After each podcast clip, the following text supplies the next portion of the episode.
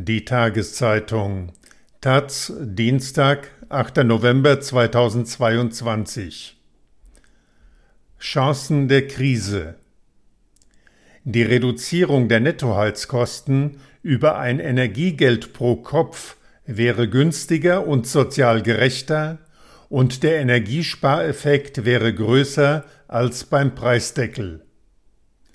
Von Gerhard Hübener die zwischen Bund und Ländern erzielte Einigung zur Gas- und Strompreisbremse geht in die falsche Richtung.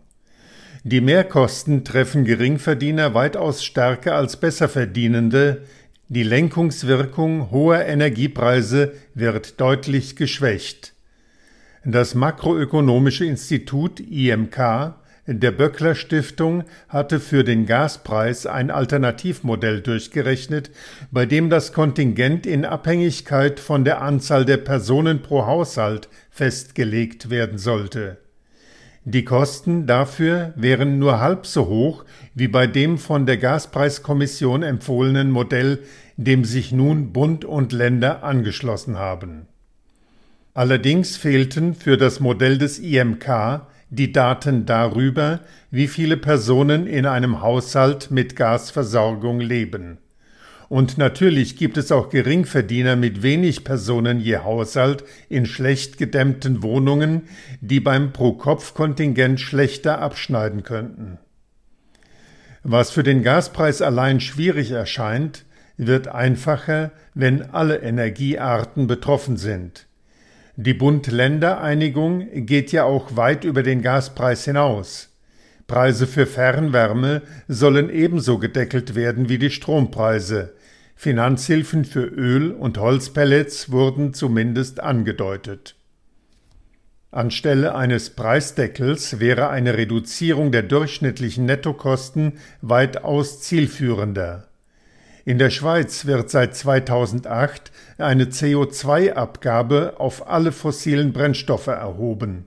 Zwei Drittel der Einnahmen werden je Kopf der Bevölkerung zurückgezahlt, pro Monat über die gesetzliche Krankenkasse. Das Modell hat es ermöglicht, dass die Schweizer inzwischen bei einer Abgabenhöhe von 120 Euro je Tonne CO2 angekommen sind. In Abwandlung des Schweizer Modells könnten die für Haushalte geplanten Subventionen zu 100 Prozent als Energiegeld je Kopf der Bevölkerung gezahlt werden. Anders als beim Pro-Kopf-Kontingent des IMK müssten keine zusätzlichen Daten erfasst werden. Der jeweilige Preis würde bestehen bleiben und damit die volle Lenkungswirkung. Die Vorteile wären ähnlich wie beim Alternativmodell des IMK sozial gerechter, stärkere Lenkungswirkung, kostengünstiger. Das Energiegeld als Ausgleich zu den gestiegenen Heizungskosten würde als monatlicher Betrag gezahlt werden vom Finanzamt, von der Arbeitsagentur, von wem auch immer. Der hohe Gaspreis im kommenden Winter geschätzt doppelt so hoch wie der auf 12 Cent pro Kilowattstunde subventionierte Preis, würde dagegen seine volle Lenkungswirkung beibehalten. Wer im letzten Jahr deutlich mehr als der Durchschnitt verbraucht hat, bekäme auch nur das durchschnittliche Energiegeld.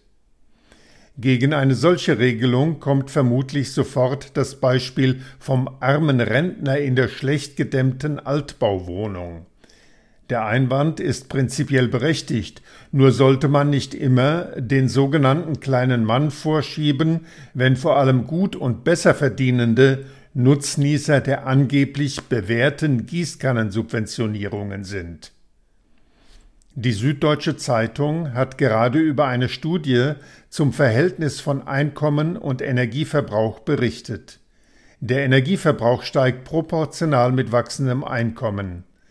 60 Prozent der Haushalte liegen unter dem Durchschnittsverbrauch. Nur bei den reichsten 10 Prozent schießt die Kurve für den Energieverbrauch steil nach oben. Diese 10 Prozent verbrauchen genauso viel wie die ärmsten 40 Prozent der deutschen Haushalte zusammen.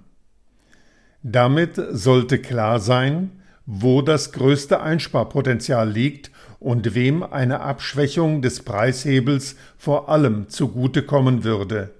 Geringverdiener in schlecht gedämmten Wohnungen könnten zielgerichtet und kostengünstiger über Instrumente wie Wohngeld oder Heizkostenzuschüsse unterstützt werden.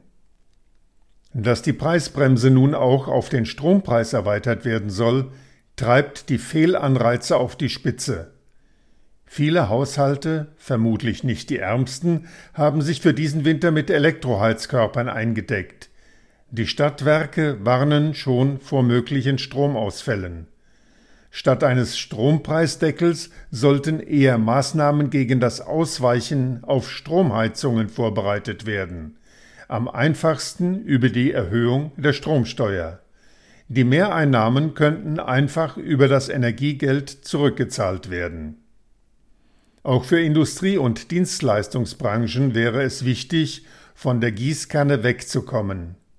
Die Subventionen sollten auch hier nicht beim Gas- oder Strompreis ansetzen, sondern als Direktzahlungen an die Unternehmen fließen, um die Lenkungswirkung der Preise voll wirksam werden zu lassen.